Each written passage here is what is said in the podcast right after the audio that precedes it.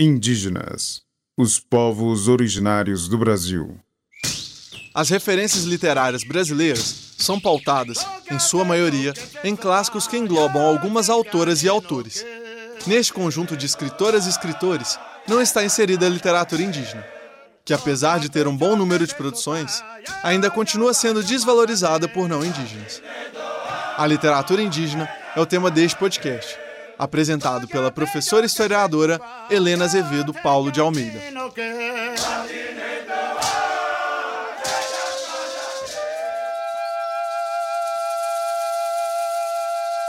Muitas vezes esquecemos, mas a literatura tem um poder enorme sobre nossas vidas, não importando a idade que temos.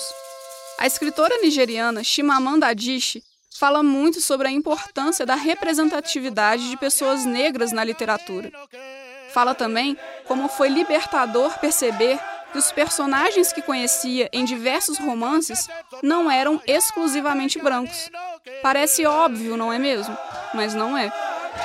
Quando paramos para perceber como são os grandes personagens da literatura, na grande maioria das vezes só conseguimos pensar em pessoas brancas. E não apenas na literatura, já que novelas, filmes, seriados, desenhos animados são também espaços diferentes para essas mesmas representatividades. É quase como se não houvesse espaço na literatura para outras pessoas. E isso é um problema enorme, porque voltamos para a questão da representatividade. Mas aí você poderia me perguntar: será que não há outros tipos de literatura? Eu te respondo prontamente: claro que há mas há o espaço para as conhecermos? Vamos fazer uma rápida reflexão aqui sobre a literatura indígena. Quantos autores indígenas você conhece? Ou ainda, quantos atores indígenas, sejam de novela ou filmes, você conhece? Provavelmente você só pensou na atriz que interpretou a Tainá, naquele filme infantil dos anos 2000. Você sabe ao menos o nome dela? Pois é, Muitos não se lembram ou não tiveram interesse em saber. Ela se chama Eunice Bahia. Esse silenciamento não é muito diferente na literatura.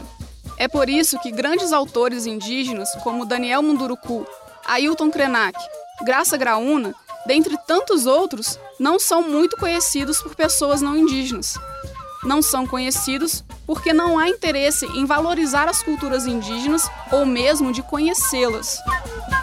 Nós, enquanto não indígenas, podemos ajudar a criar um espaço para que essas literaturas sejam lidas e apreciadas. Podemos propor a leitura desses textos nas escolas, na avaliação de vestibulares, no Enem. Enquanto professores, podemos trabalhar com inúmeros títulos que são produzidos anualmente e que também são direcionados para crianças e jovens.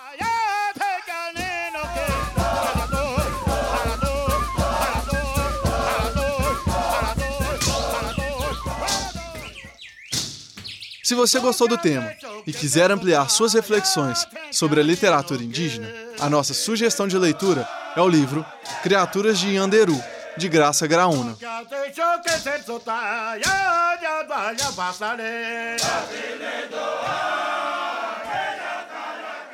Indígenas, os povos originários do Brasil.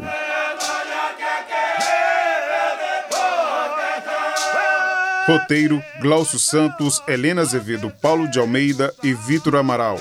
Pesquisa e apresentação: Helena Azevedo, Paulo de Almeida. Locuções de abertura e encerramento: Glaucio Santos e Vitor Amaral. Captação de áudio, edição e sonoplastia: Cimei Gonderim. Concepção de projeto e direção de produção: Glaucio Santos. Apoio: Grupo Cultural Wale Funiô, Jacildo Ribeiro, Carla Landim, Povo Paiaiá, Ademário Ribeiro, Danilo Nonato e Rômulo Ferreira. Produção geral, Central de Comunicação Público Educativa, Rádio FOP 106.3 FM. Realização Universidade Federal de Ouro Preto.